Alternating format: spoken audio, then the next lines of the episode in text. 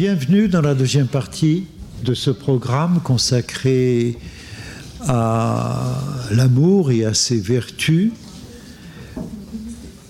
Nous sommes euh, donc avec Madame Hélène de Vissaguet, professeure de philosophie en classe préparatoire au lycée Condorcet à Paris. Elle nous fait l'amitié de nous proposer quatre heures sur ce sujet ce matin et le 5 janvier prochain. Voilà, nous abordons la deuxième partie de son exposé. Je lui cède la parole et je vous laisserai une dizaine de minutes avant la fin de cette leçon, un quart d'heure pour vos questions, si vous en avez. Alors, je reprends brièvement un peu le parcours qui sera le nôtre. Dans un premier temps, donc, euh, nous avons évoqué la pensée platonicienne et la manière dont Platon, justement, euh, euh, fait une distinction entre un amour passionnel qui, effectivement, pourrait présenter, au-delà simplement de certains désavantages pour celui qui le vit, euh, y compris même des vices, donc, qu'il faudrait pouvoir condamner. Et euh, Socrate est amené à, condamner ces vices de l'amour euh, parce qu'il y est un peu obligé par Phèdre, qui doit reprendre, il doit reprendre la même thèse que Lysias. Et puis finalement, il va vouloir se purifier de ce premier discours qui aurait blasphémé l'amour, justement en en montrant que des vices, pour montrer les vertus de l'amour. Euh, un amour donc divin, dont la folie serait divine, parce qu'elle permettrait justement euh, à l'âme de tendre euh, amoureusement, avec une immense tendresse, vers ce qui lui est le plus cher, à savoir la vérité. Ce qui n'empêche de voir que, effectivement, l'amour peut avoir ces deux mesures, et c'est justement par la connaissance, par une tempérance de la pensée, que ces excès de l'amour pourraient être tenus, tenus en bride, et donc évités. Voilà pourquoi nous sommes conduits dans un deuxième temps à euh, voir l'amour lui-même comme une vertu morale et à voir comment euh, il s'agirait d'ériger l'amour en vertu du point de vue moral, de cultiver l'amour comme une vertu, d'éduquer à un amour vertueux. Et euh, cela nous conduira vraiment au cœur de la morale, hein, pour voir comment l'amour peut être ainsi érigé en vertu, ce qui nous conduira donc dans un plus tardif à euh, remettre en cause finalement cette identité de l'amour et de la vertu et à se demander ce qu'il reste de l'amour quand l'amour euh, est une vertu. Donc, je vais aborder maintenant, pour finir euh, notre matinée philosophique sur les vertus de l'amour, l'amour moral. Postuler, démontrer ou défendre les vertus de l'amour, c'est donc penser l'amour comme moral. Et le concept même de vertu y incite. Je vais m'arrêter dans un premier temps justement sur euh, la vertu, sur ce qu'elle est, sur son sens moral et éthique, en m'appuyant en particulier sur Aristote et euh, ce texte de l'éthique à Nicomaque. La vertu, le concept de vertu désigne cette excellence qui a la puissance de faire le bien en soi et donne à l'homme le mérite moral d'avoir su dépasser la considération et les fins des biens matériels, utiles ou plaisants. en opposant des biens matériels, utiles ou plaisants à ce que l'on va appeler le bien en soi ou le bien moral. La vertu est une qualité éthique et morale, une disposition bien plus qu'un état, que l'homme doit acquérir et cultiver par l'éducation, par l'habitude et les lois, et qu'il doit également mettre en acte et ce n'est que dans un sens figuré et abstrait qu'on parle aujourd'hui des vertus d'une plante ou d'un médicament. On doit faire attention évidemment au fait que le sujet que j'ai proposé est au pluriel. Hein. Ce qui m'a permis de développer dans une première partie ces vertus au pluriel pour maintenant euh, aborder la question de la vertu, que serait l'amour lui-même. La vertu ne cherche pas à engendrer des avantages, des bienfaits ou des plaisirs. Elle n'est pas bénéfique, mais elle est une excellence qui, accompagnant l'activité humaine avec exigence, l'amène à la plus grande perfection et engendre le bien. Sans cette excellence qui l'accompagne, l'activité est mal accomplie, échoue ou n'engendre rien de bon, ou rien que de médiocre.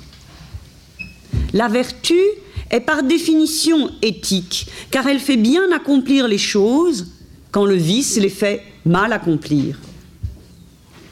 Or, explique Aristote dans ce texte de l'éthique à Nicomaque, les pratiques humaines trouvent leur perfection lorsque l'âme humaine, c'est-à-dire la pensée, l'intellect, s'y investit et s'y accomplit elle-même avec la plus grande excellence, ce qui implique une raison droite et la juste mesure. Je cite Aristote, La vertu de l'homme doit aussi être la manière d'être qui le fait devenir un homme bon et qui lui permet d'accomplir son œuvre en tant qu'homme. La vertu éthique, pour Aristote, est celle qui parfait une activité avec toute l'excellence de la raison, en lui permettant de bien accomplir sa, finalité, autrement dit de bien faire, de faire le bien, ni plus ni moins, dans une juste mesure dans laquelle l'humanité trouve sa finalité parfaite. Que ce soit dans le courage avec lequel l'homme manifeste ses qualités guerrières, dans l'action, que ce soit dans le bon sens et la sagacité avec lequel il sait, au moment opportun, prendre la bonne décision politique, que ce soit encore dans la pudeur qu'il sait avoir en public, ou dans la générosité qu'il sait avoir envers les autres, dans l'amitié dont il sait entretenir le lien, ou encore dans le savoir-faire dont il possède la maîtrise exemplaire, dans la science, dans l'intelligence des pures idées, dans toutes les activités, être pleinement humain et mettre en œuvre cette humanité est un devoir que seules les vertus donnant par leur pratique l'habitude d'éviter les excès opposés, de la bestialité ou de l'outrage au divin, permettent de vraiment accomplir. Être bel et bien un homme demande des vertus, qu'un être de raison ne peut que vouloir posséder, et qu'une cité bien établie, nous dit Aristote, et donc juste, lui donne l'habitude d'acquérir. Force d'âme et constance de la volonté viendront dans la philosophie classique compléter cette définition de la vertu. Mais si on s'attache à elle, en quoi l'amour, qui est un sentiment et non une action qu'on ne saurait finalement ranger dans les activités, en quoi l'amour, qui en ce sens est plus subi que voulu, qui est tout en sensibilité et désir, qui ne se confond donc pas dans l'âme avec l'intellect ou la raison, en quoi l'amour qui est prêt, avons-nous dit, à tous les excès et à toutes les inconstances, pourrait-il relever de la vertu? Qu'est-ce qu'un amour vertueux? Après quelques mots sur sa figure littéraire, je vous proposerai de l'examiner à travers diverses formes. L'amitié, d'une part, la générosité, enfin j'aborderai les devoirs d'amour, et pour finir, la charité. La littérature, depuis le roman courtois, donne de nombreux exemples de l'amour vertueux, aux leçons morales explicites. L'amour vertueux est d'abord verbal, et sa forme est la galanterie. Il sait trouver son plaisir et la force de sa séduction dans les mots. L'émotion et le désir toute la sensibilité de l'amour sont bien présents, mais dans l'échange verbal et dans l'effet des mots qui se lisent alors sur les visages et concentrent dans les expressions spirituelles du haut du corps toute la sensualité ou la sexualité amoureuse, ce qui permet de faire l'impasse sur les parties basses. L'idéalisation de l'être aimé dans les paroles littéraires et poétiques qui en parlent relève d'une forme de sublimation des rapports sexuels. Et le discours l'emportant sur la sensualité, ce que Roland Barthes, dans un texte appelé Fragment d'un discours amoureux, rapporte particulièrement à Marivaux. Je cite Roland Barthes Parler, parler amoureusement, c'est pratiquer un rapport sans orgasme. Il existe peut-être, dit-il, une forme littéraire de ce coitus reservatus, c'est le marivaudage. Ainsi, l'amour vertueux, c'est sublimer la sensibilité de l'amour et son désir, et transcender ce qu'il a de vil et vulgaire ou bas. L'amour romanesque a une date, écrit Bergson dans les deux sources de la morale et de la religion. Je continue la citation. Il a surgi au Moyen Âge, le jour où l'on s'avisa d'absorber l'amour naturel dans un sentiment en quelque sorte surnaturel, dans l'émotion religieuse, telle que le christianisme l'avait créée et jetée dans le monde. Plus d'ailleurs, l'amour confine à l'adoration plus grande est la disproportion entre l'émotion et l'objet, plus profonde par conséquent la déception à laquelle l'amoureux s'expose, à moins qu'il ne s'astreigne indéfiniment à voir l'objet à travers l'émotion, à n'y pas toucher, à le traiter religieusement, dit Bergson. Ajoutons que l'amour vertueux se fonde sur des principes moraux inflexibles, loyauté, et fidélité, d'amour, inscrits dans la durée par le serment et qui tendent, par le lien du mariage, à l'éternité. Par ces principes moraux, cet amour vertueux s'oppose à l'amour-passion, qui est instantané et répond à la logique du ravissement. Amour de la rupture, de la capture, à partir d'un instant de ravissement qui bouleverse tous les ordres précédents y compris ceux de la raison. Amour que réprouve et combat l'amour vertueux en condamnant le désordre et la démesure auquel il conduit. Comme pour la philosophie platonicienne que nous avons euh, vue dans un premier temps, il s'agit en littérature non pas de prôner un amour sans désir, un amour ascétique ou apathique, mais de montrer les désordres d'amour passionné qui ne peuvent rendre que malheureux ceux qui s'y adonnent, sans mesure, et de leur préférer des amours sublimes par leur force d'âme, et les objets idéaux qu'ils savent aimer avec constance et mesure. Cette sublimation est encore et toujours l'œuvre de la raison. La raison, explique Kant dans un texte intitulé Conjecture sur les débuts de l'humanité.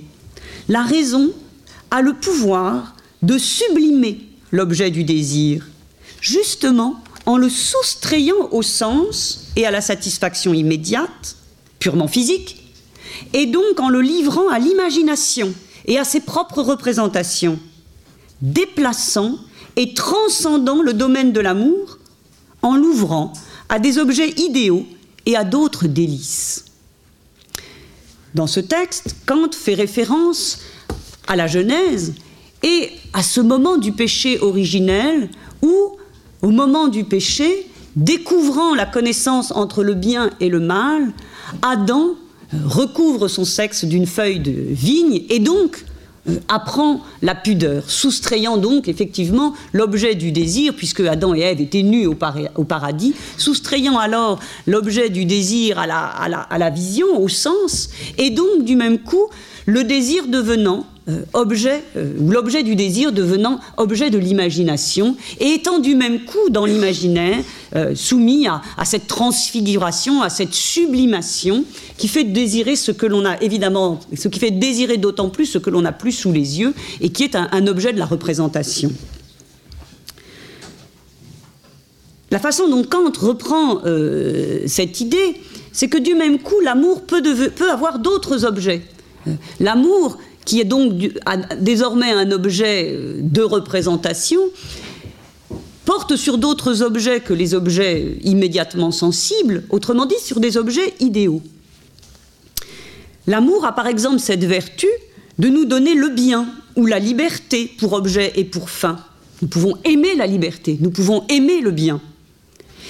Et ainsi l'amour a cette vertu de nous donner l'élan pour les atteindre et vouloir les réaliser.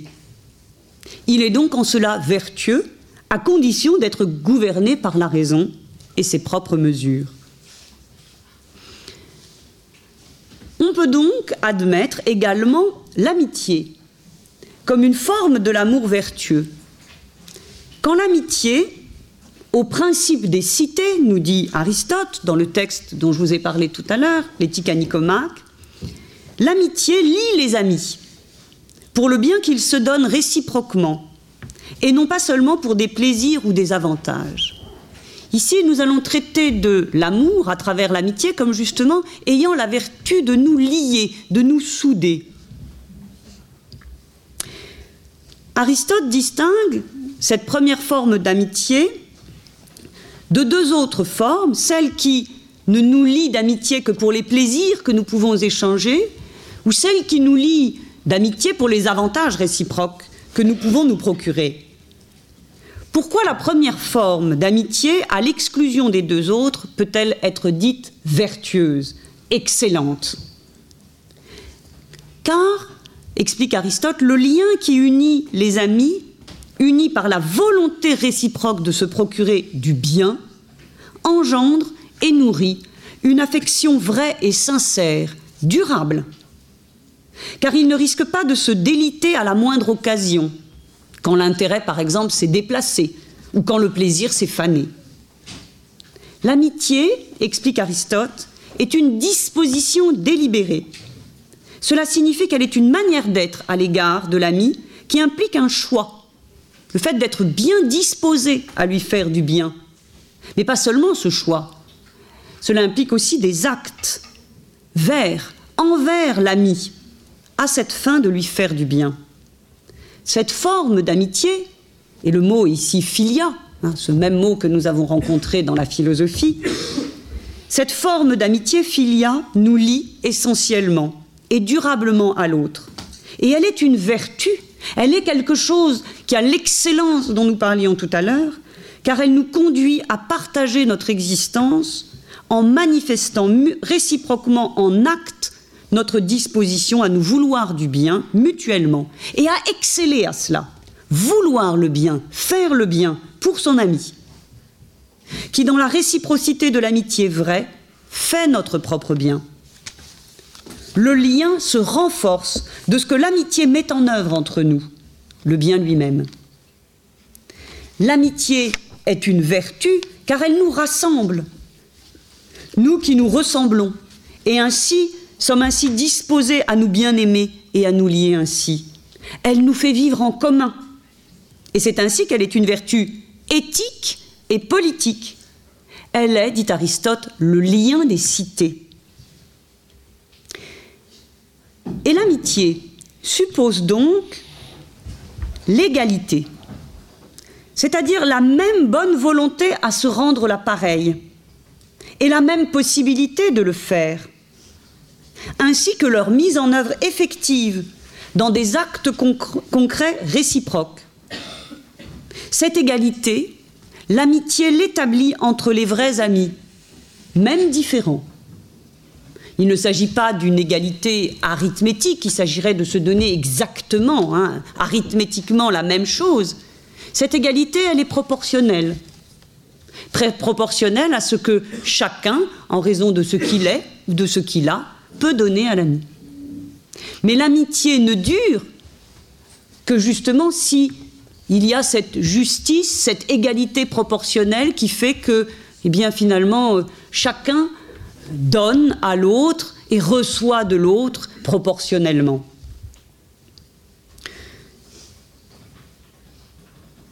Ainsi, l'amitié est liée à la justice.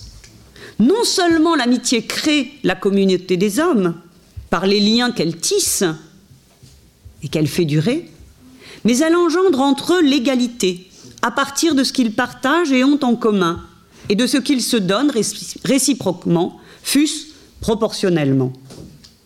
C'est en cela que pour Aristote, l'amitié est une vertu éthique et politique essentielle, car elle concourt à réaliser avec excellence la finalité politique, le bien vivre, qui ne peut s'accomplir sans attachement réciproque et mutuel autour du bien et sans justice, et sans la concorde que crée l'amitié et le bonheur qui l'accompagne. Donc une première forme de vertu, l'amitié, qui est essentielle au sens où l'amitié nous fait vivre ensemble et engendrer la justice entre nous. Cette vertu qui porte à accomplir, à entreprendre et exécuter toutes les choses que l'homme jugera être les meilleures, par une volonté libre et ferme. C'est ce que Descartes nomme, lui, la générosité, qu'il rapporte à la magnanimité, c'est-à-dire la qualité et la passion d'accomplir de grandes choses. Dans les passions de l'âme, Descartes traite de cette générosité. Elle est l'excellence qui rend capable de maîtriser ses passions, d'avoir un plein empire sur sa volonté. Et j'insiste bien sur cette idée essentielle à, Descartes que euh, la générosité est liée à une volonté libre et ferme, un libre arbitre résolu. Seule, elle nous rend estimables pour les choix que nous faisons. Vous voyez immédiatement le rapport à la liberté. La générosité est ce qui donne à l'homme la noblesse d'un grand cœur, content de ce qu'il a accompli librement, par la maîtrise de soi et de ses passions. Je vous cite un instant Descartes dans l'article 156 des Passions de l'âme. Ceux qui sont généreux en cette façon sont naturellement portés à faire de grandes choses, et toutefois à ne rien entreprendre dont ils ne se sentent capables. Et parce qu'ils n'estiment rien de plus grand que de faire du bien aux autres hommes et de mépriser son propre intérêt pour ce sujet, ils sont toujours parfaitement courtois, affables et officieux envers un chacun. Alors, J'insiste en, reprenant ce texte de Descartes avec la définition que je vous ai donnée au début euh, de l'heure sur euh, euh, la définition de la vertu chez Aristote. la vertu n'est pas qu'une disposition. La, la vertu est toujours en acte, quelque chose qui conduit à agir. Et c'est en cela qu'elle accompagne la pratique chez Aristote et qu'elle est là, ce qui, encore une fois, fait accomplir de grandes choses. Hein? Le généreux agit. Il ne s'agit pas simplement d'être euh, généreux, d'être disposé à la générosité. le généreux, c'est celui qui agit avec générosité. Par la maîtrise des passions qu'elle rend possibles, par exemple les désirs, la jalousie, l'envie, la haine, la colère ou la peur, la générosité commande à tous les devoirs, tous les devoirs envers soi et envers les autres hommes. Elle est ainsi, je cite cette fois l'article 161, la clé de toutes les autres vertus et un remède général contre tous les dérèglements des passions. Donc vous voyez, il s'agit plus simplement de montrer que l'amour a des vertus ou que l'amour est une vertu parmi d'autres. Mais l'amour, qui a ici la forme de la générosité, est la clé de toutes les autres vertus. Toutes les vertus tous les devoirs moraux sont issus de la générosité qui leur donne leur force d'accomplissement par une ferme résolution du libre arbitre. La générosité fait de tout devoir contre ses propres passions ou tous ses devoirs envers les autres un devoir d'humanité. Cependant, et c'est là où la, thèse de, Descartes est ici intéressante.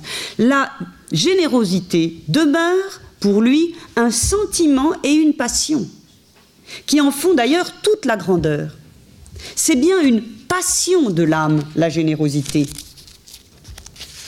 puisque nous y sacrifions notre propre bien dans un élan vers la vertu et les autres. Nous désirons la vertu, et la générosité est souvent dite un élan du cœur. Descartes dit même On ne saurait avoir un désir trop ardent pour la vertu. Car la générosité cartésienne, qui nous porte naturellement à faire de grandes choses, se fonde sur l'amplitude infinie de notre, liberté. Elle n'exclut donc pas l'excès. La générosité est une passion dans la mesure où elle n'a pas de mesure. Elle ne calcule pas. Et la vraie générosité n'a de limite que notre capacité à entreprendre de grandes choses. Elle est aussi humble, car elle sait pouvoir faillir. Et elle est sans mépris, car l'autre peut aussi faillir. De plus, la considération de, de son propre bien égoïste ne l'arrête pas. Elle le méprise relativement au bien qu'elle peut faire. Ainsi, la morale cartésienne, sur laquelle je me suis arrêtée un instant, préconise d'opposer une passion vertueuse à toute passion désordonnée, délirante et mauvaise pour l'individu comme pour les autres. La, passion de la générosité contre les effets de la passion d'amour-propre, comme l'orgueil, la jalousie, etc. Ainsi, nous ne faisons pas que subir la passion et l'amour. Les passions, nous venons de le voir, peuvent être l'effet du libre arbitre, comme dans la passion de générosité, quand nous voulons donc librement la vertu. Il n'y a donc pas contradiction à poser avec la générosité cartésienne une passion de la vertu, un amour de la vertu, qui par sa force d'âme sait combattre tous les excès des vices, y compris nés de l'amour. Descartes comprend bien la générosité comme une passion, non comme une vertu. Elle est proprement la passion de la vertu. Elle est donc le remède aux passions tumultueuses. Et c'est comme un tel remède qu'il faut la faire jouer contre les passions néfastes. Ce n'est pas, nous dit Descartes, la raison en elle-même, ni même la volonté en elle-même qui guérit de la passion mais bien une autre passion, cette passion de la générosité, qui est une passion de vertu et donc passion de vouloir résolument faire bon usage du libre arbitre, vouloir le bien. C'est l'éducation, conclut Descartes, qui fait de cette passion de générosité une disposition acquise qu'on peut désormais appeler la vertu de la générosité. Mais cette philosophie ne peut pas, cependant, nous garantir complètement des excès de l'amour. Elle nous donne un remède, comme nous venons de le dire. Elle nous permet, en cultivant la générosité, d'éviter les excès, ou en tout cas de les contrer, les excès des passions, y compris les excès de l'amour. Mais elle ne nous garantit pas des excès de l'amour. Et il pourrait même paraître dangereux moralement de confier à une passion, fût-elle magnanime, la maîtrise de nos passions et de notre sensibilité. C'est pourquoi, pour Kant, le philosophe Kant, pour échapper au vice, pour être proprement moral, il faut à la volonté être une bonne volonté. Et il lui faut pour cela prendre la forme du devoir. Parce que le cœur peut être faible et l'homme imparfait attiré par ses penchants. Parce que la raison elle-même n'est pas toujours capable de démêler les mobiles sensibles des motifs raisonnables. La volonté, elle-même législatrice, elle-même capable de se donner des lois, se met librement en devoir d'obéir au commandement des lois morales. Penser l'humanité, c'est reconnaître en l'homme, comme être de raison, une fin en soi, et non un simple moyen. Et cela inconditionnellement. Mais ce devoir de respect sans borne et inconditionnel pour la personne humaine, pour la fin qu'il est en soi, doit se doubler, nous dit Kant, d'un devoir pratique d'amour qui se mettent en devoir d'agir pour cette fin. Mais parler d'un devoir d'amour peut paraître paradoxal. L'amour ne peut, comme sentiment, être objet de la volonté. Je ne peux vouloir décider ou m'obliger à aimer. Kant ne le nie pas, il dit même le devoir d'aimer est un non-sens. Or, le devoir moral est toute l'affaire de la volonté, de la bonne volonté.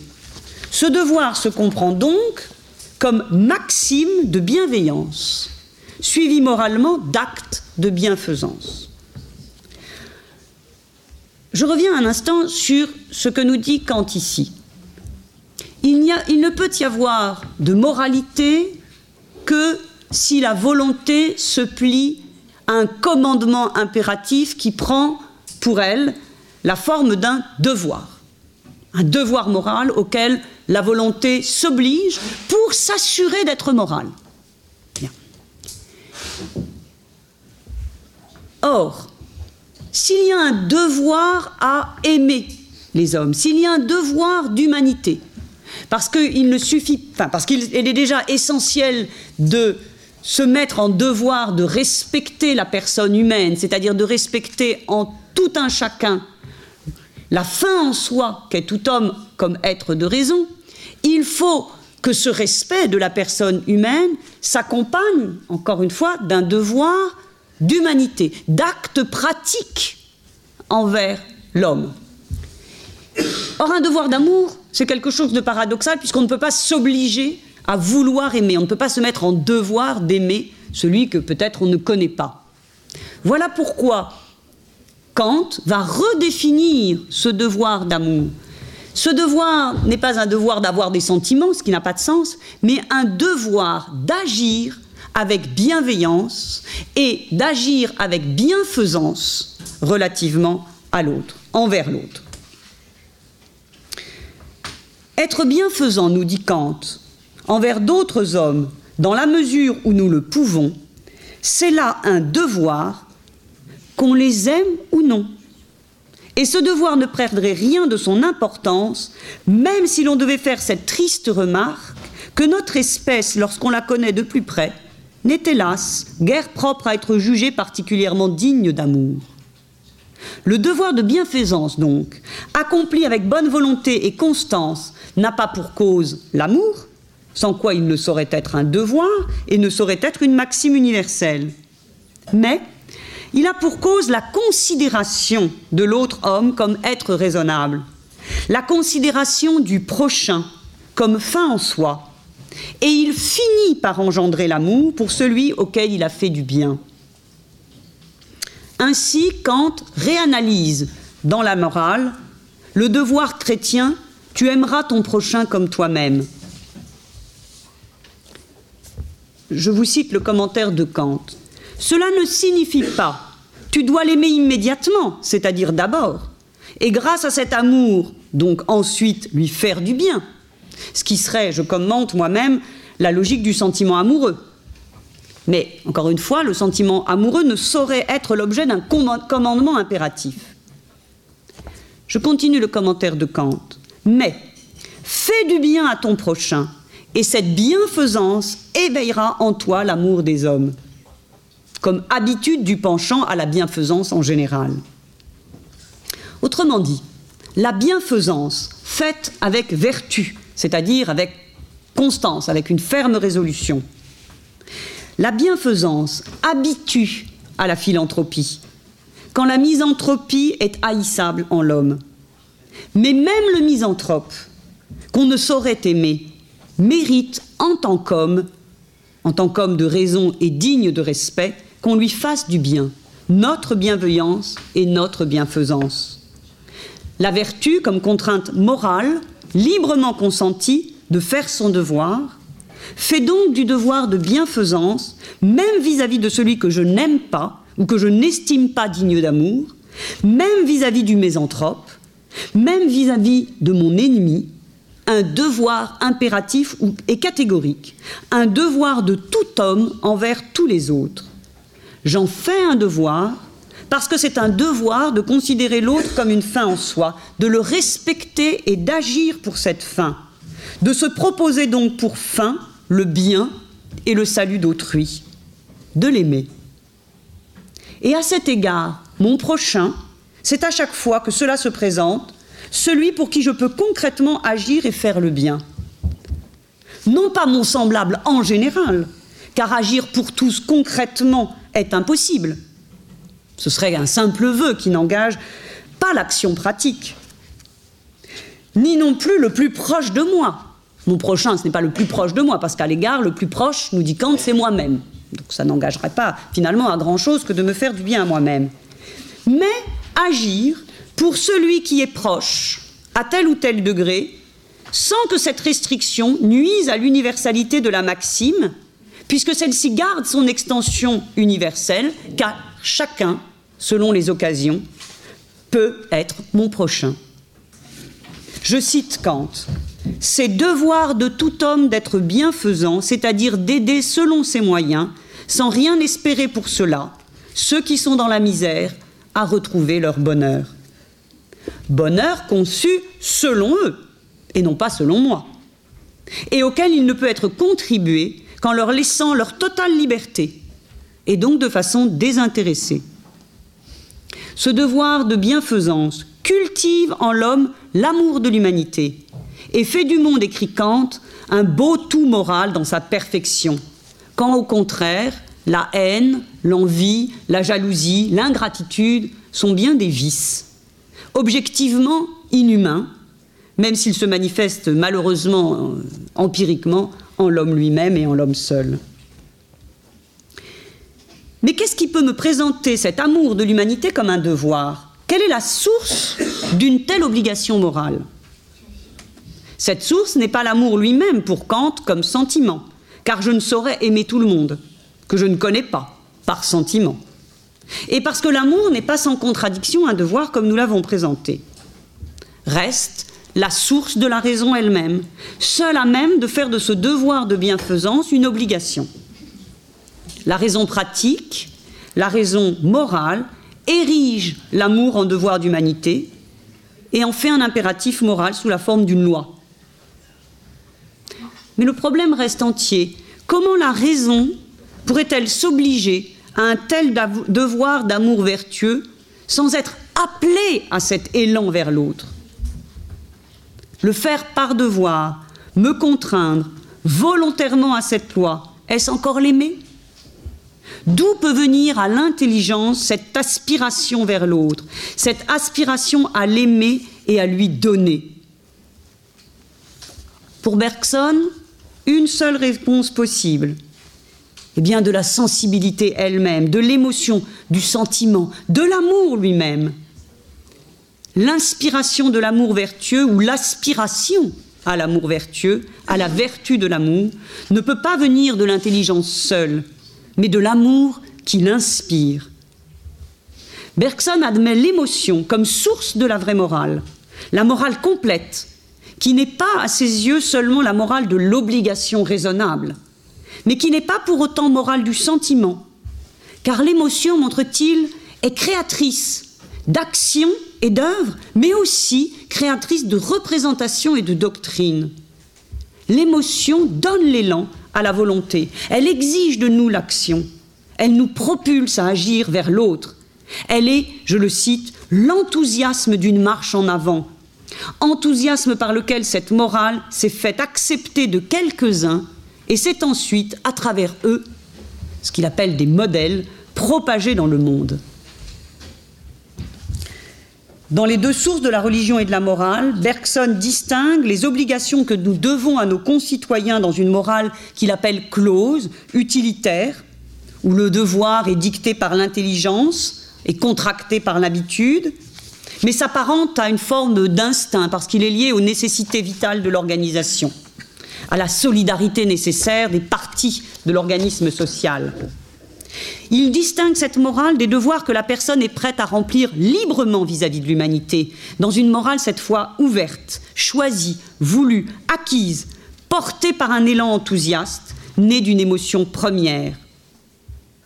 Nous aimons naturellement, dit-il, et directement nos parents et nos concitoyens, tandis que l'amour de l'humanité est indirect et acquis.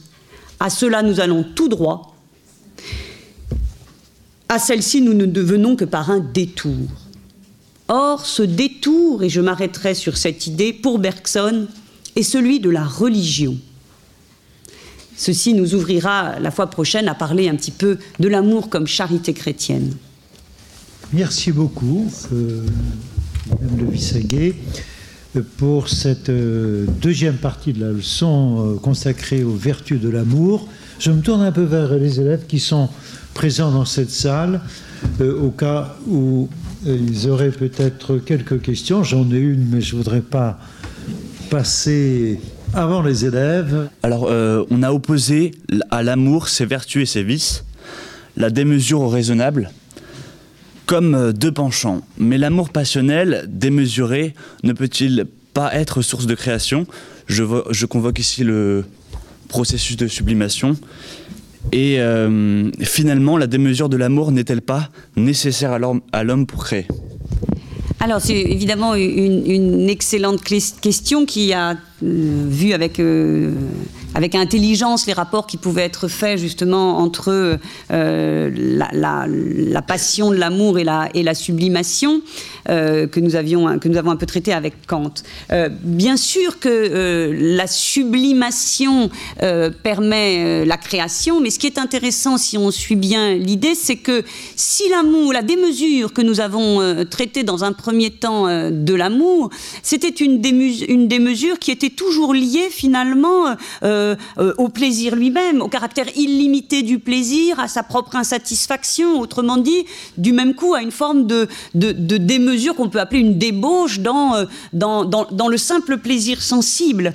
Et finalement, le deuxième discours de Socrate va, tout à fait dans le sens de votre question, même s'il ne parle pas encore de sublimation ou même de, de, création, je vais y revenir un instant, mais à partir du moment où justement cette folie de l'amour, cet élan euh, qui garde aussi en tant qu'élan euh, toute cette, cette, sensibilité, mais aussi une forme de démesure, euh, dès que cet amour-là porte vers d'autres objets, que ce qui est simplement sensible. Et la sublimation, évidemment, euh, euh, a, en elle-même euh, transfiguré le sensible en autre chose.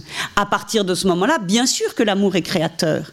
Et je l'ai dit très vite en passant, mais ce qui est créateur dans l'amour platonicien, euh, bien évidemment, euh, et qui peut être rapporté à cette sublimation, en tout cas à cette transcendance métaphysique, euh, c'est bien évidemment la création de belles idées.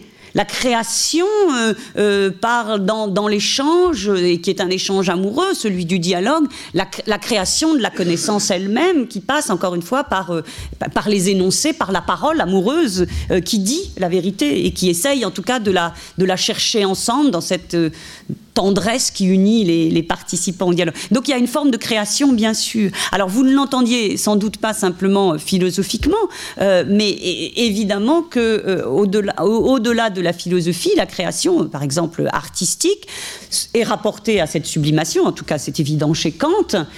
Mais de la même façon, il y a toujours une implication de l'intelligence avec cette sensibilité. Autrement dit, il n'y a, et c'est vraiment toute la thèse de, Platon, c'est que au fond, et c'est pour ça qu'il réfute euh, Lysias et la thèse de Lysias, c'est que on ne peut parler de vice de l'amour que si l'on restreint l'amour, au fond, à, ce qu'il a de bestial, c'est-à-dire purement sensible. Mais dès que la sensibilité commence, justement par le biais de l'intelligence, à, se sublimer en autre chose qu'elle-même, tout en demeurant de la sensibilité, tout en demeurant dans sa sensibilité, alors effectivement, l'amour est créateur. Merci beaucoup. Je vous en prie pour euh, continuer un petit peu dans le même sens, la sublimation évoquée par euh, Théodore, euh, elle a un sens philosophique, mais pas seulement. Je pense que vous avez voulu peut-être évoquer un peu la signification psychologique ou psychanalytique de ce terme. Bien sûr, il y a une connotation, enfin, il y a un petit rapport à Freud, mais qui n'était pas vraiment. On l'a senti, c'est-à-dire il y a des violences, des forces obscures qu'un enfant arrive à sublimer pour le mettre au service d'une œuvre aimée, reconnue, valorisée, alors que cette même violence aurait pu dégénérer en désastre social et personnel. Alors, Monsieur Michalewski, j'ai réussi à éviter le piège de Théodore parce qu'évidemment, je vais parler de Freud euh, la fois prochaine, et donc je réservais toute cette question-là. Euh, si vous voulez bien, on, attendra un peu pour parler de Freud parce que du même coup. Euh, ça ne met pas simplement en cause la question de l'amour, mais aussi celle de la vertu. Et, du même coup, on va être dans une autre optique. Question différée à la séance de 5 janvier. Merci beaucoup. Moi, j'aurais bien aimé euh, vous demander de revenir un tout petit peu sur euh, la notion de générosité chez Descartes, qui, qui est la source, euh, vous l'avez bien évoqué aussi, de toute estime légitime de soi. C'est très important d'avoir une, une estime de soi et qui ne vient pas simplement du regard des autres, de, la position sociale, du métier que l'on exerce. À partir de quelque chose de personnel. Est-ce que euh, est-ce qu'on pourrait euh, repréciser un petit peu les choses? Oh, Si ma mémoire est bonne, au départ, vous aviez dit que la générosité, c'est un peu cette magnanimité ou cette grandeur d'âme euh, qui, qui s'affirme et qui, qui agit. Est-ce qu'il n'y aurait pas des confusions à éviter euh, voilà, parce qu'au sens un peu banal du terme, la générosité, ça consiste à donner sa pièce aux mendiants, euh, à se donner bonne conscience euh, par telle ou telle opération parce que c'est bientôt Noël. quels sont les, si j'ose dire, les pièges ou les confusions à ne pas faire quand on parle de générosité? Parce que cette grandeur d'âme, cette noblesse d'âme, je ne sais pas si on peut le dire, c'est quand même autre chose que, que le simple le, simple don. Euh, Alors. Voilà. Si je reviens précisément à, aux passions de l'âme de Descartes, euh, je pense que ce qui est important pour resituer un peu par rapport à votre, à votre question, euh, il y, a plusieurs choses dans ce que vous avez évoqué là. Euh, d'abord, je voudrais insister sur le fait que justement, la générosité ne peut, en tant qu'elle est une vertu, et je reviens sur la définition de la vertu, euh, elle ne peut pas se définir comme une simple disposition, mais elle n'existe que dans les actes. Euh, c'est-à-dire dans une véritable pratique de la générosité. Déjà, premièrement. Deuxièmement, euh, euh, évidemment, elle n'est pas que relative aux autres, puisqu'elle est aussi relative à soi, comme, enfin, c'est ce que vous avez voulu euh, souligner, et effectivement, c'est important de le préciser, car ce, qui fait, ce, qui fait de la générosité, alors même qu'elle est une passion, je l'ai expliqué, une vertu, c'est que elle dépend entièrement du libre usage et du libre usage que je fais justement moi-même de ma liberté. Autrement dit, euh, du, choix qui est le mien de euh, me servir de ce libre arbitre dont je dispose en tant que sujet, euh, de me servir de ce libre arbitre justement pour faire quelque chose de bien pour faire de grandes choses qui ne sont et quand je dis faire le bien c'est pas simplement effectivement euh, euh, donner euh, une pièce ou être généreux au sens de, donner quelque chose mais c'est une action qui peut prendre différents différents aspects. On pourrait même Descartes ne l'évoque pas directement mais même imaginer une action politique qui serait faite par générosité c'est-à-dire encore une fois par un bon usage.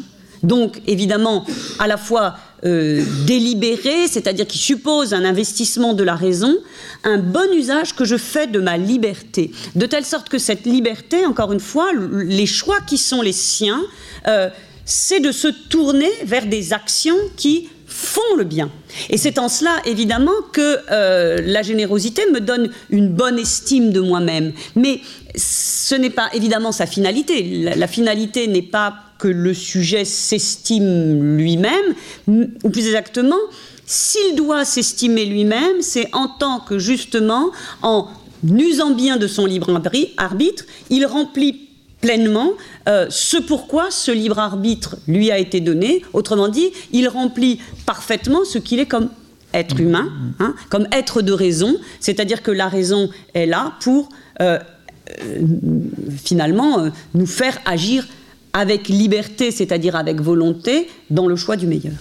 Est-ce que vous accepteriez que l'on aille jusqu'à dire que la générosité, c'est pas simplement de la bienfaisance, mais quelque chose qui évoquerait peut-être votre propos initial, quelque chose d'héroïque? Si un héros, c'est celui qui est seul face à son destin et qui décide de manière absolument libre de, de l'orientation de sa vie, peut-être pourrions-nous dire que le généreux, c'est le héros, au sens cartésien du terme. Tout à fait. Qui Tout à fait. Bon, merci beaucoup. Il y a peut-être une autre question sur la droite. Merci.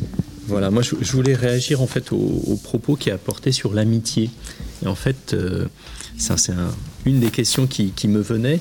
Euh, donc ça a été défini donc euh, comme un comme un bien qui comment dire quelque chose qui se partage finalement. Et il s'agit de se vouloir du bien. de donner et recevoir. Et en fait, je me suis demandé si, en un sens, c'était pas aussi une définition du couple généralement Enfin, en quoi est-ce que ça, ce serait seulement l'amitié Est-ce que ça ne serait pas finalement euh, une forme d'amour aussi qui est, qui est définie là? Mais, tout, à fait, mais d'ailleurs euh, c'est... C'est bien ça, c'est bien une, des formes d'amour. Mais quelle serait la différence finalement avec, euh, avec l'amour tel qu'on peut le vivre avec une personne j'ai, la différence entre Eros et Philia. Voilà, c'est ça. j'imagine bien, voilà, c'est ça. C'est, la, voilà. pourquoi est-ce que ce ne serait entre guillemets que de l'amitié, ceci? Mais alors, alors d'abord, est-ce que est-ce que c'est restrictif de ne dire de dire que ce ne serait que de ah l'amitié? Euh, Peut-être pas, euh, parce que peut-être que le mot filia a justement euh, un, un sens plus large. Et ce que je veux dire, c'est que est-ce que c'est l'amitié qui est une forme d'amour? On dirait peut-être plutôt, euh, si je puis me permettre, avec le texte de l'éthique à Nicomaque, que l'amour, par exemple, l'amour du couple, est une forme de filia.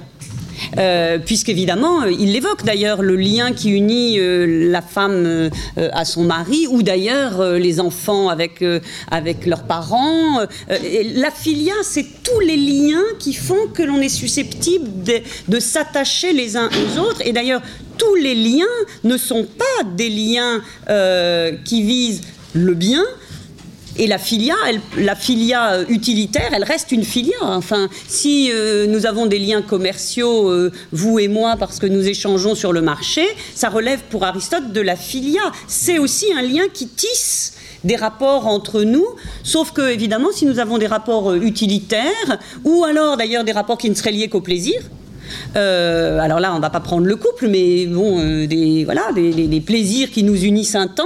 Euh, dans ce cas-là, ces amitiés-là sont moins durables.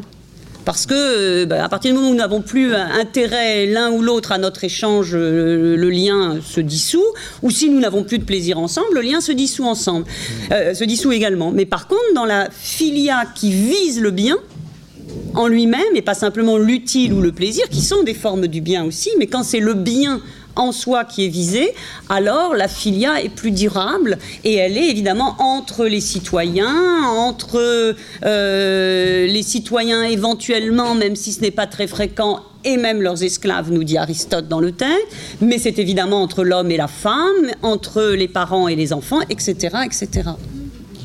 J'ai une dernière question de la part de Théodore. Je lui passe le micro. Merci de bien vouloir euh, patienter encore. Je suis désolé pour cette dernière question. Je vais essayer d'être bref. Euh, ça se raccroche euh, à la générosité dont on a parlé juste avant avec monsieur et aussi à l'amitié euh, évoquée par monsieur Langevin.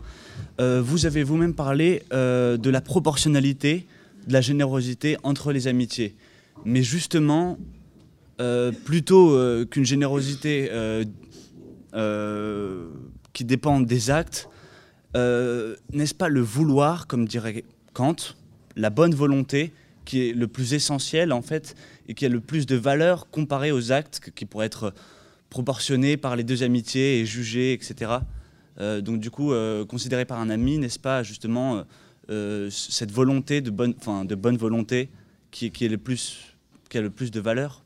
Dans une relation alors c'est, je, vais vous répondre en deux temps, enfin rapidement bien sûr. Euh, d'abord avec euh, avec Aristote, c'est-à-dire que euh, si j'ai insisté avec Aristote sur la, pratique et les actes, c'est, je pense que là Aristote a tout à fait raison quand il nous dit bon si l'amitié c'est une bonne, alors je le dis pas au sens qu'ancien, hein, je le sens, je le dis au sens usuel. Si c'est une bonne volonté à nous vouloir du bien, mais que finalement c'est jamais suivi des faits c'est-à-dire de choses qui pourraient concrètement euh, se voir dans notre amitié. Une amitié, c'est pour ça que j'ai parlé d'activité en, traduisant pas très bien Aristote euh, ou de pratique.